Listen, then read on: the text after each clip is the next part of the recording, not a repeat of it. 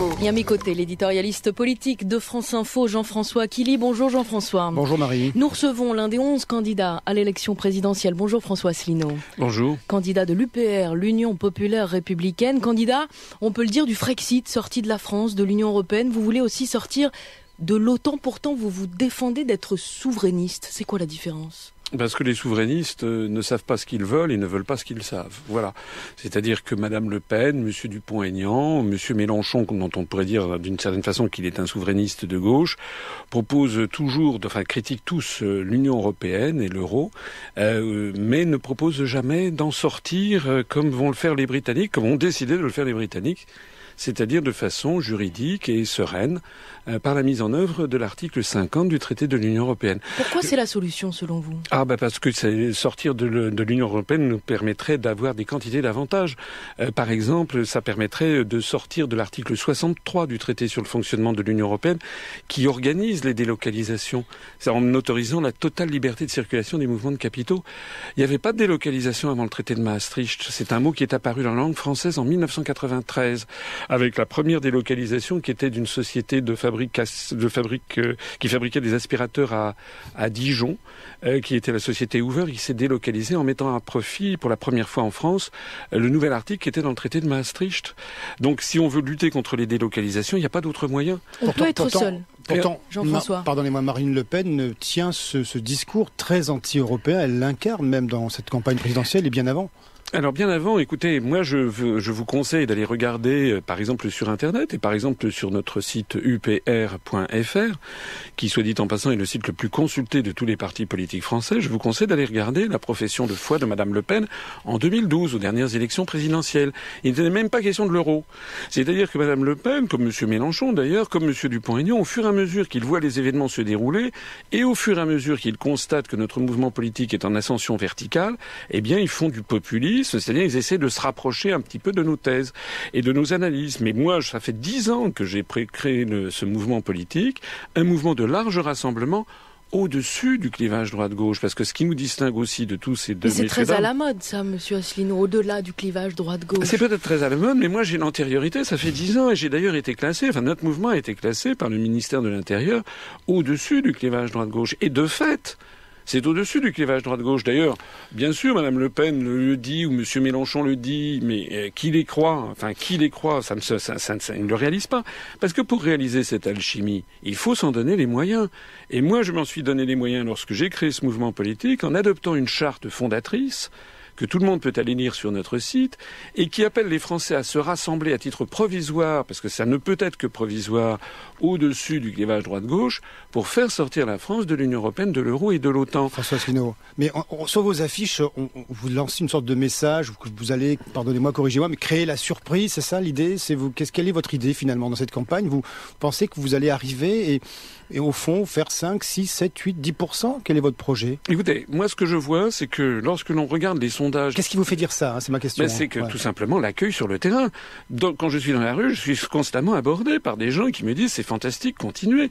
Quand je vois, quand je regarde les sondages qui sont publiés officiellement, dont on ne sait pas d'où ils sortent d'ailleurs, euh, on me donne quasiment, on me donne 0,0. Mais moi, je sais que nous avons fait un rassemblement pour fêter les 10 ans de l'UPR. C'était le 25 mars dernier. Un certain nombre de vos confrères y sont allés. Ils ont été sidérés par, le nombre de personnes qu'il y avait. Il y avait 6500 personnes, et non seulement par le nombre, mais par la ferveur des gens.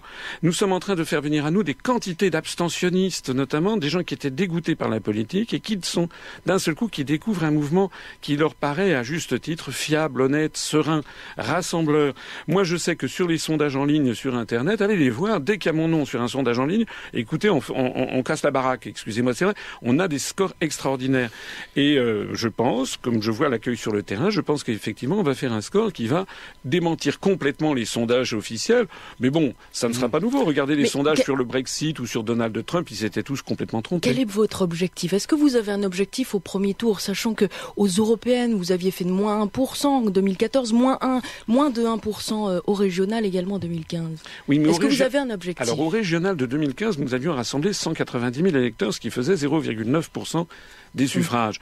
C'est vrai que ça n'est pas énorme, mais Mais d'abord, il n'y avait pas eu de campagne, puisqu'il y avait eu les attentats du 13 novembre, la campagne électorale n'avait pas eu lieu. Deuxièmement, je n'étais absolument pas médiatisé. C'est un mouvement qui, n'ayant pas eu accès aux grands médias, s'est développé essentiellement par Internet. Et faire 0,9% des suffrages, si 90% des gens vous connaissent, c'est pas beaucoup, mais si 2% des gens vous connaissent, c'est vraiment énorme. Et là, grâce à cette campagne présidentielle où de plus en plus de gens maintenant me connaissent et qu'on commence à avoir une notoriété nationale, je pense, en faisant une règle de trois, qu'on peut faire un score tout à fait impressionnant. Vous n'êtes pas non plus un grand révolutionnaire. Vous avez fait l'ENA, vous êtes un énarque. Hein, mais j'ai pas dit que j'étais. Enfin, moi, je pense que. Hmm. vous savez, je, je m'inscris dans, euh, dans l'histoire de France. Je suis absolument convaincu que les Français, France ça veut dire le pays des hommes libres, les Français ne peuvent pas durablement rester dans un pays qui est sous tutelle étrangère. Hmm. Voilà. Or, nous sommes sous tutelle étrangère. vous, vous avez une obsession euh, américaine un peu.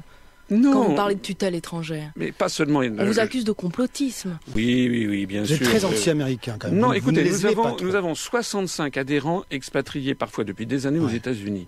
Si vous regardez aux États-Unis, vous avez des dirigeants américains qui sont des responsables américains. Je pense à Paul Craig Roberts, à Noam Chomsky, à William Bloom, etc. Des intellectuels qui sont beaucoup plus sévères que moi contre leur propre gouvernement.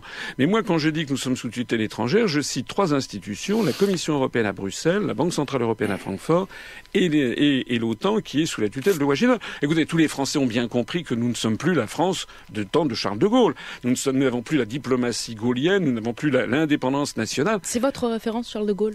Écoutez, nous sommes en, en, ce moment dans une campagne. C'est la référence de tous. Hein. Oui, mais nous sommes. Tout le monde dit vive le général. Oui, d'accord, mais nous sommes. Je sais, De Gaulle l'avait d'ailleurs dit. Tout le monde a été, est ou sera gaulliste. Mais la différence entre moi et les autres, c'est que moi, je cite la Constitution française. L'article 5 fixe comme, pouvoir du président de la République qu'il doit être le garant de l'indépendance nationale. Et moi, j'aimerais savoir comment les autres candidats vont garantir l'indépendance nationale. Et moi, je l'ai dit, tant que nous serons sous les traités européens, avec la Commission européenne, la Banque centrale européenne et l'OTAN, nous n'avons plus d'indépendance nationale. Alors, un mot rapide, il y a un débat télé demain soir. Hein. 11 candidats euh, sur une, seule émission. Euh, qu'est-ce que vous allez faire là-dedans? Vous voulez renverser la table, c'est ça? Non, mais écoutez, je vais voir comment les choses vont se passer. Et puis on va essayer que le, que le débat se, se, passe correctement. Mais simplement, je, comme, vous, comme je le suis d'habitude, je suis quelqu'un de posé, de serein. Et puis vous savez, j'ai été délégué à l'intelligence économique au ministère des Finances. Ça veut dire qu'on a reconnu en moi depuis des années une capacité à voir loin et à connaître mes dossiers. François Asselineau, merci beaucoup d'être passé à France Info ce matin, candidat à la présidentielle, candidat de l'UPR, l'Union populaire républicaine.